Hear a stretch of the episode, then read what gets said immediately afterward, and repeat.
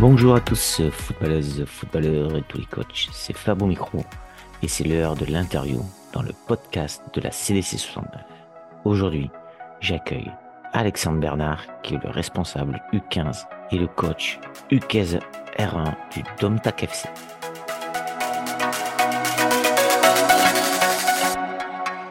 Bonjour Alexandre, bienvenue dans cette interview du podcast de la CDC 69. Alors je fais un petit rappel à chaque fois à tous les auditeurs parce qu'ils nous rejoignent. Il y a toujours des nouveaux qui viennent écouter le podcast. Alors Alexandre, va se présenter, puis on va parler un petit peu de son passé, son actualité de footballeur. On va rentrer un petit peu dans le vif du sujet avec euh, le coaching, hein, où il en est aujourd'hui. Et puis après, on parlera de la causerie et les questions traditionnelles du podcast de la CDC qu'on demande à tous les coachs. Alors je rejoins immédiatement Alexandre. Bonjour Alexandre. Dans un premier temps, est-ce que tu peux te présenter? Bonjour Fabrice. Euh, déjà, avant de me présenter, je souhaitais te, remercier de m'avoir sollicité pour participer euh, à ton, à ton interview. Remercie aussi Joanna qui m'avait euh, nominé, coach à Domtac, qui m'avait nominé sur la, dernière session. Pour me présenter rapidement, donc euh, Alexandre Bernard, j'ai 27 ans, je suis originaire des Landes, euh, à Mont-de-Marsan, je suis né à Mont-de-Marsan dans les Landes, où j'ai fait toute ma scolarité et mon, et mon jeune parcours footballistique au sein des catégories du Stade Montois, qui est donc le club phare dans les Landes. Euh, je suis aujourd'hui donc dans la région lyonnaise euh, au club de, de Domtac, un club dans l'ouest lyonnais. Actuellement responsable de la catégorie U15 euh, et entraîneur des, U15 R1. Ok, bon, bah, tu es jeune Alexandre, tu vois, on se connaît pas, donc tu joues encore au foot? Non, non, j'ai complètement arrêté de jouer au foot à l'âge de mes 18 ans pour tout simplement commencer à, entraîner, passer les, les, premiers diplômes. Et puis comme c'est c'est une voie qui m'a plutôt, plutôt beaucoup plu euh, sur, euh, sur cet aspect-là de, coaching, d'encadrement d'équipe. Euh, j'ai décidé de, de, laisser complètement de côté pardon, ma, ma pratique de joueur pour passer de l'autre côté du coup. Et ben alors justement, si tu as arrêté assez tôt, tu peux un peu nous détailler ton parcours de footballeur? Oui, un parcours assez modeste du coup, comme je le disais, sur donc toute toutes les catégories au sein du, Stade Montois, du coup, le, club de la ville de, Mont-de-Marsan, euh, des U6 jusqu'au U19. J'ai eu la chance de pouvoir faire deux parcours de, sport-études en collège et en lycée. Ça m'a permis donc de m'entraîner quatre à cinq fois dans la, dans la semaine, du coup, de développer beaucoup de capacités euh, d'organisation notamment. Et puis, niveau régional de pratique chez les jeunes, euh, voilà, jusqu'en jusqu'en U19, donc euh, ma, dernière, ma dernière saison officielle en tant, que, en tant que joueur avant de basculer complètement après de, euh, sur le volet éducateur. Tu as fait toutes tes classes à Mont-de-Marsan. Il n'y a qu'une chose que je connais à Mont-de-Marsan, moi, c'est la base. Non, deux choses. La base aérienne, ah. je connais, et je connais les fêtes de la Madeleine. Ah, tu vois Voilà, donc je connais deux choses. Euh, bon, alors justement, euh, comment ça, t'est venu, ça, à 18 ans? Est-ce que tu avais ça déjà dans les gènes? Ou est-ce que tu as eu un déclic? Ou tu t'es dit, bon, j'ai peut-être plus le niveau pour m'éclater au foot et puis je vais basculer dans ce monde de, coaching? J'ai toujours eu beaucoup de, comment dire, beaucoup d'attention sur les, contenus tactiques, les discours des coachs, les, débriefings d'après-match. Quand j'étais jeune, je m'en rappelle, euh, j'ai toujours eu beaucoup d'attaches par rapport à ça. Euh, et puis, ce qui m'a surtout euh, fait passer un cap, euh, c'est le fait d'avoir passé mon premier module. À l'époque, ça s'appelait les modules, puisque aujourd'hui, on appelle ça des CFI avec la nouvelle réforme des formations, mais anciennement, ça s'appelait des modules. En même temps que mon, cursus STAPS, j'avais passé donc un module U11. Et voilà, avec le, formateur qui m'avait fait passer ce module-là, c'est là que j'ai vraiment su que euh, je voulais en faire mon métier et que ça allait être en moi une véritable passion que, que d'être entraîneur, gérer un groupe, organiser des séances d'entraînement, euh, gérer une équipe pendant une compétition. J'ai vraiment su à ce moment-là que c'est ce que je voulais faire dans ma vie. Alors justement, quel est ce parcours de, de coach de tes 18 ans à nos jours? Alors donc euh, j'ai euh, à la sortie de mon bac j'ai euh, entamé un cursus STAPS au STAPS de Tarbes. Donc c'est pas très loin de Mont-de-Marsan c'est dans les dans les Hautes-Pyrénées à une heure et demie donc j'ai fait un cursus STAPS sur sur cinq ans jusqu'en jusqu'au master du coup et en parallèle de ça, donc j'ai euh, passé euh, chaque année les différents diplômes de la Fédération française de foot. Donc à l'époque, les différents modules, les CFF, puis j'ai enchaîné en même temps que mon, ma première année de master, donc le, BMF, brevet de, moniteur de foot. Et puis la même année que mon, mon, Master 2, du coup, j'ai eu l'opportunité de passer le BEF aussi. Euh, en parallèle de tout ça, du coup, eh ben, été éducateur euh, au club de Tarbes, euh, le Tarbes Pyrénées Football. Du coup, je suis resté éducateur pendant six saisons là-bas. J'ai eu aussi l'opportunité de pouvoir encadrer différentes catégories, que ce soit les féminines, l'école de foot, la préformation chez les garçons. j'ai même eu l'opportunité sur plusieurs saisons d'être dans l'encadrement de, l'équipe première du club. donc voilà, je me suis vraiment construit, je dirais mes premières années d'expérience dans ce, club de Tarbes. Donc, je remercie euh, tous les, tous coachs qui sont passés dans ce club, les dirigeants qui m'ont fait confiance. Et puis, euh, la saison dernière, du coup, 2022-2023, j'ai rejoint donc la, région lyonnaise au sein du club de Domtac, du coup, où j'ai eu l'opportunité d'encadrer l'équipe des U14 R1. Et puis, donc, j'ai suivi mon groupe cette saison, 2023-2024, où j'encadre actuellement donc l'équipe des U15 régional 1. Ok, bah c'est intéressant ce que tu dis. Euh, bon, alors on sent que ton parcours, ton CV de footballeur, tu le maîtrises. Donc ça montre, c'est fluide, tu connais tout, tu sais tout. Ça sent le passionné, et ça c'est clair et net. Et tant mieux pour, euh, pour les auditeurs qui, qui vont t'écouter. Ça c'est plutôt cool. Alors euh, tu arrives tout récemment dans la région, depuis un an si je comprends bien, tu es à Domtac. Alors j'ai une question qui me vient de suite à l'esprit. En ces quelques mots, comment tu découvres le football de notre région du Rhône? Comment tu le trouves? Quel est, quel est ton sentiment? Euh, effectivement, c'est une vraie terre de foot.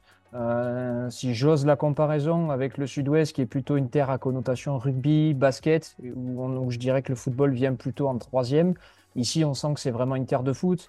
Il y a des grosses structures, des clubs qui sont à plus de 600, 700, 800 licenciés, et il n'y en a pas qu'un, y il y en a un bon paquet. Donc je trouve que c'est bien pour le football parce que ça le nivelle vers le haut avec euh, voilà, des niveaux de pratique élevés, des bons joueurs qui alimentent les, euh, les sélections départementales, régionales. Donc, euh, je trouve que le niveau intrinsèque des, des, jeunes joueurs, des jeunes joueuses est plus élevé ici. Donc, ça, c'est tout bénéf quand on, est, quand on est coach, parce que quand on est éducateur, on rêve d'avoir les meilleurs joueurs entre les mains. Donc, c'est vraiment très intéressant. Et puis, parce qu'on a aussi des meilleurs jeunes, des meilleurs joueurs, des meilleurs joueurs, je pense que le, le niveau peut-être des éducateurs euh, est aussi intéressant, euh, en tout cas dans les mentalités. J'ai aussi appris beaucoup euh, ici. voilà, par rapport à, par rapport à l'expérience que j'avais pu me faire dans, les, dans le sud-ouest. Donc c'est vraiment un autre football, nivelé par le haut, je dirais, même si je, n'enlève pas tout ce que j'ai pu apprendre dans le, dans le sud-ouest, mais vraiment très content d'avoir fait cette bascule et d'avoir traversé la France d'ouest en est. Bon, après, c'est nivelé par le haut au nombre de licenciés. Tu as vu que le président du district a annoncé l'autre fois au tirage de la Coupe du Rhône euh, qu'on était le, la région, euh, le district où il y avait le plus de licenciés. Donc aussi, quand il y a plus de monde, automatiquement, on s'attend à plus de qualité. Exactement, oui, tout à fait. Euh, c'est l'un des points forts, je dirais, du district qui, est, qui a atteint cette barre symbolique des, des 60 000 licenciés.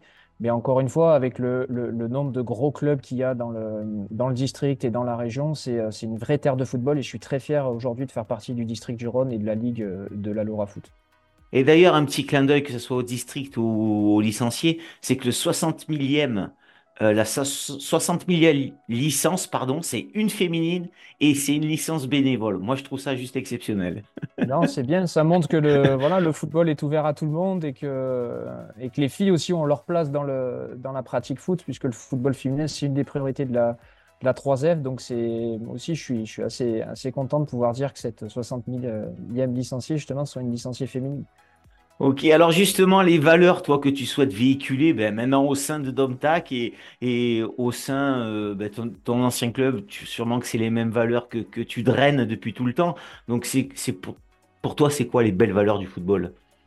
Les belles valeurs du football, je pense qu'avant tout, c'est le, plaisir et le partage, puisque euh, je pense que des fois, alors c'est peut-être le, point un peu négatif, mais on a tendance des fois un petit peu trop en faire euh, autour des terrains, et ça doit, rester un jeu, et je pense que ça, il faut pas qu'on l'oublie.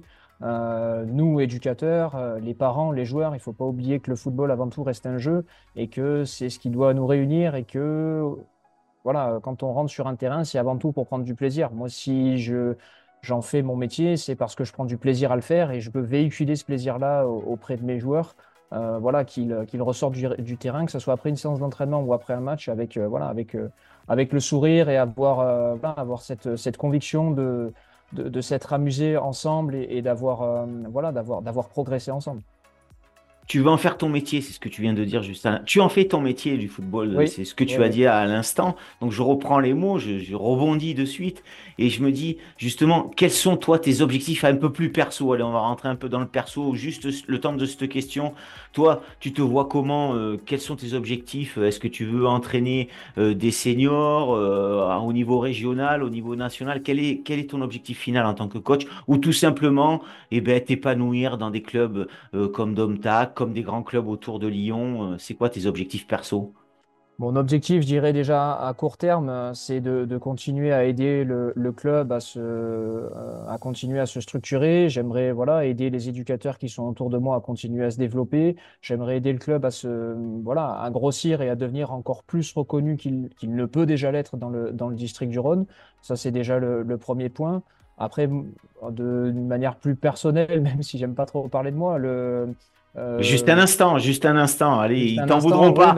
Ils t'en voudront pas. Tous les coachs ont les objectifs pas de souci. Il faut bien. Et en plus, toi, tu es dans le métier, donc il n'y a pas de, il a pas de gêne. Non, moi, j'aimerais que j'aimerais continuer, continuer à me former, euh, continuer à passer des diplômes, euh, aller sur le, le, DES, qui est le prochain diplôme sur lequel j'aimerais aller, continuer ensuite, pourquoi pas, sur le sur le brevet d'entraîneur formateur. Voilà, c'est des objectifs que je me suis fixés, même si je sais que ça ne sera pas forcément pour tout de suite.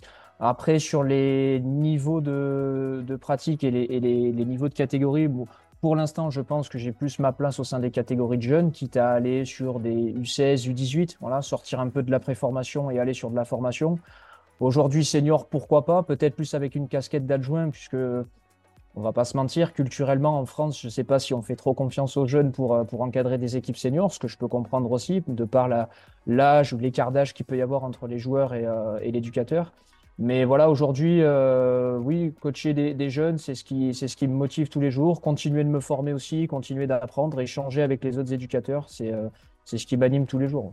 Bon, ben voilà, c'est le job, hein, c'est ton métier. Euh, je pense que tu, as très bien résumé. Tu veux euh, passer les étapes petit à petit, quoi, et puis grandir le plus possible et t'épanouir. Donc euh, voilà, tu vois, on peut parler de soi personnellement sans, sans aucun souci dans ces conditions-là. Alors, on va arriver un petit peu à ton groupe maintenant de U15 R1.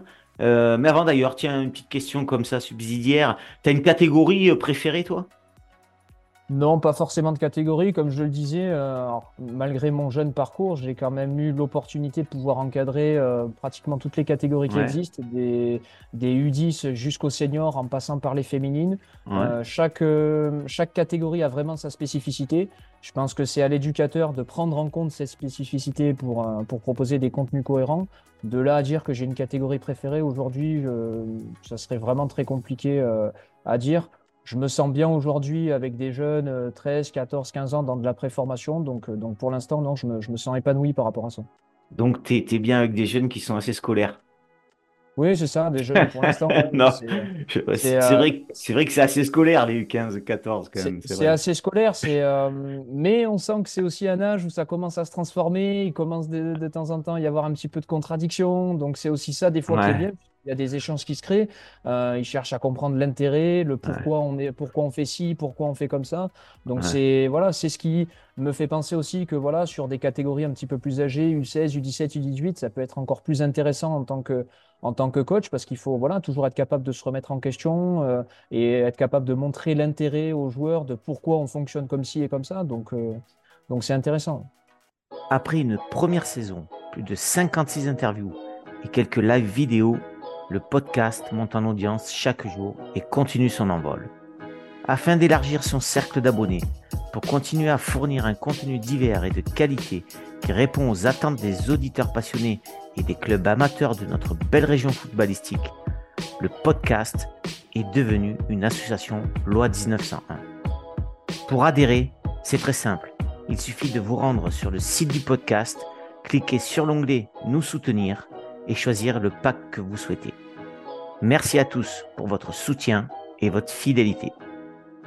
Parle-nous un petit peu de ton groupe. J'ai pas du tout regardé le championnat U15 mhm. R1, mais il m'intéresse. Il m'intéresse parce que c'est la catégorie de mon fiston aussi. Donc euh, euh, voilà. Et puis je suis sûr que ça intéresse plein d'autres auditeurs. Tu peux ben, nous raconter, allez, sans, sans ordre, ton championnat, où tu en es. Mhm. Est-ce que tu as rempli les objectifs à mi-saison? Quels sont les objectifs pour finir? Comment surtout tu trouves ton groupe sympathique, travailleur, euh, voilà, exigeant Je te laisse libre.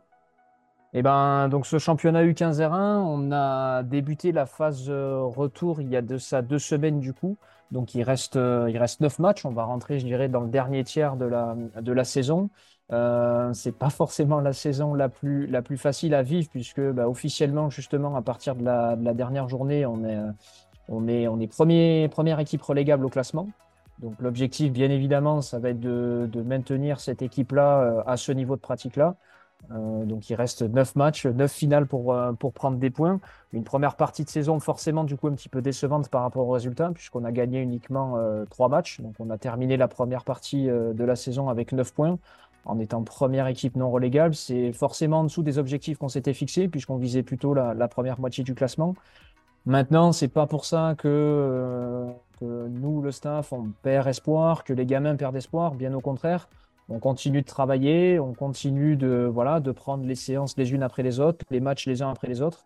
Et on espère faire une, une seconde partie de saison bien meilleure que la, que la première pour, encore une fois, je le répète, maintenir l'équipe à ce niveau-là. Et ton groupe, alors, comment, comment il est travailleur? Il est à l'écoute euh? Groupe assez, assez travailleur, assez à l'écoute. On a forcément aussi mis un gros cadre de travail, un gros cadre de, de vie aussi, avec des règles de vie en début de saison les joueurs l'ont bien, bien pris. Après, moi, j'avais la chance, comme je l'ai dit tout à l'heure, de suivre mon groupe. Donc, c'est quelque chose que j'avais déjà mis en place la saison dernière. Et euh, euh, pour les joueurs qui, du coup, sont restés de, par rapport à l'année précédente, ils ils n'ont fait que redécouvrir le cadre de vie qui avait été mis en place. Donc là-dessus, ça, fonctionne très bien. Euh, on n'a pas du tout des mauvais garçons, bien au contraire. Il n'y a jamais eu un écart de comportement ni rien. Donc, donc non, c'est assez agréable de pouvoir travailler avec eux au quotidien. Il manque juste ce petit déclic voilà, maintenant sur les matchs pour essayer d'inverser un petit peu la dynamique parce que forcément, quand euh, les résultats ne suivent pas trop, c'est plus difficile des fois de revenir s'entraîner en début de semaine que si on était sur une dynamique positive. Donc il nous manque ça.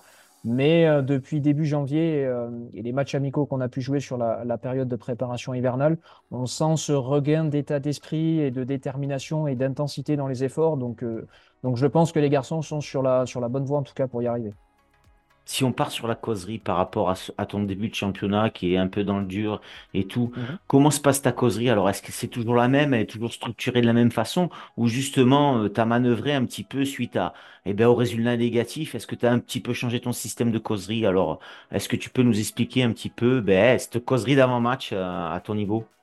Elle est assez structurée de manière similaire de match en match, euh, donc voilà, avec différentes étapes c'est pas que je parle très peu de l'adversaire, mais c'est qu'aujourd'hui, on n'a pas forcément la chance d'avoir euh, la vidéo, d'avoir mm. des connaissances sur les adversaires à notre niveau amateur.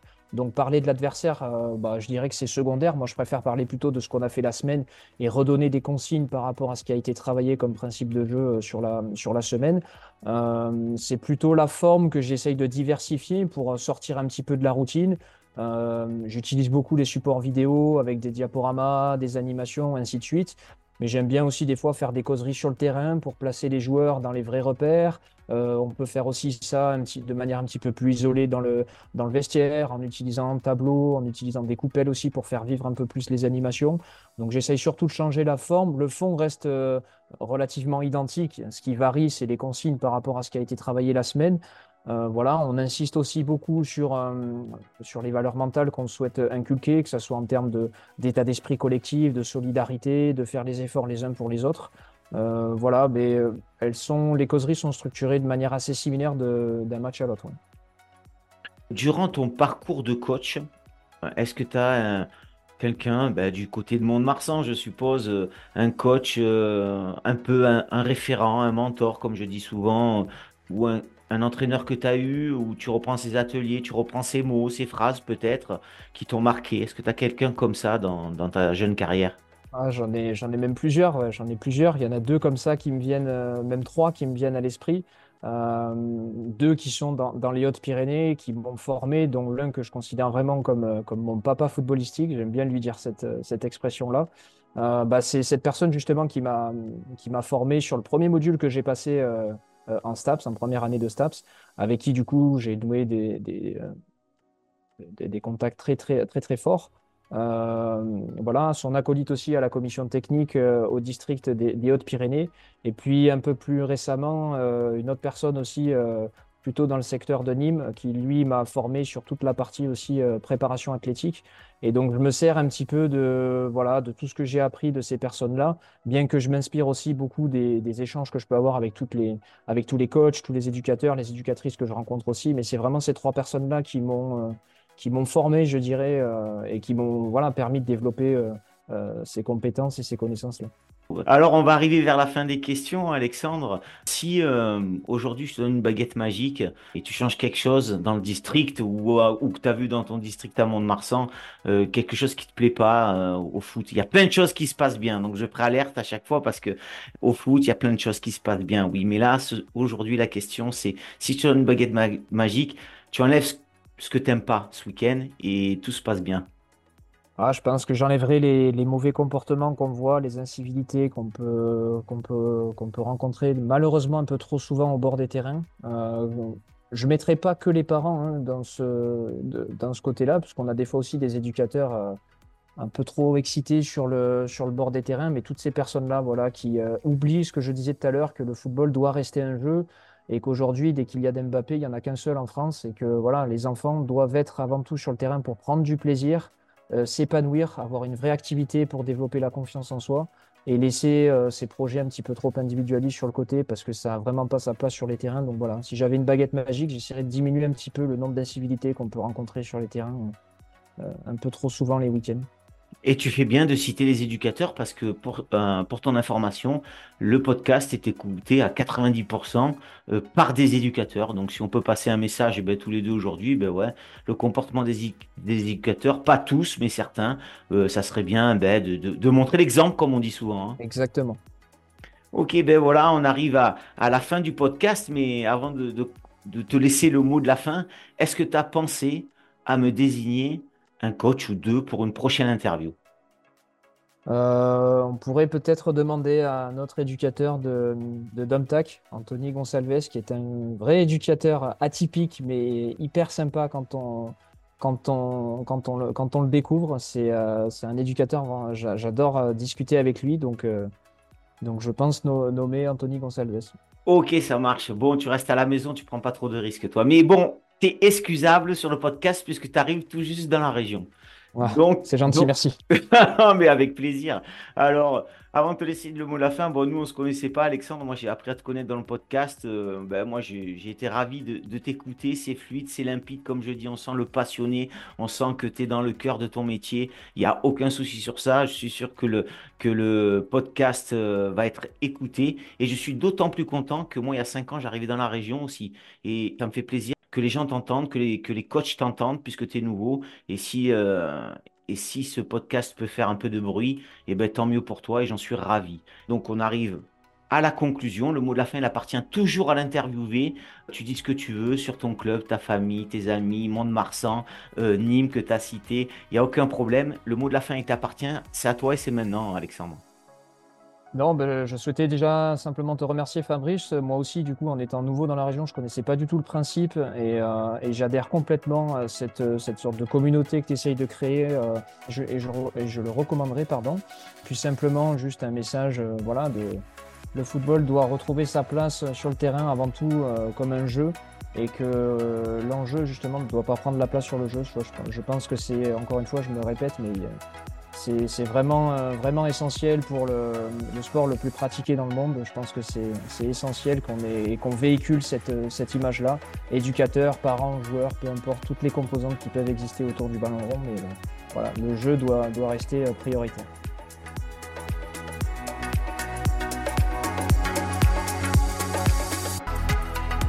Un grand merci à Alexandre d'avoir joué le jeu de la désignation.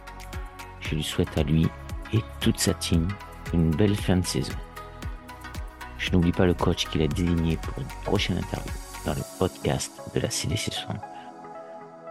Merci à toutes et à tous d'avoir suivi ce nouvel épisode du podcast de la CDC 69. Si ça vous a plu, n'hésitez pas à partager. Je vous dis à très vite pour une prochaine interview et vive le foot